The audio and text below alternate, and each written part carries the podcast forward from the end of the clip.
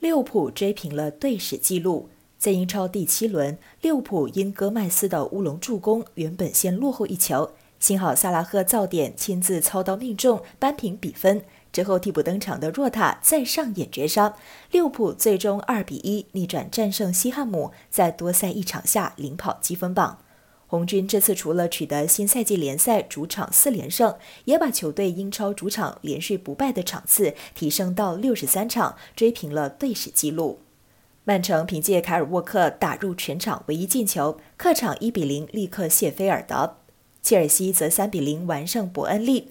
第一次代表蓝军在英超首发的新援齐耶赫，不仅斩获了英超处子球，还在下半场助攻维尔纳推射破门，成了最大功臣。西甲方面，皇马主场四比一战胜维斯卡，时隔八个月再次单场打进四球。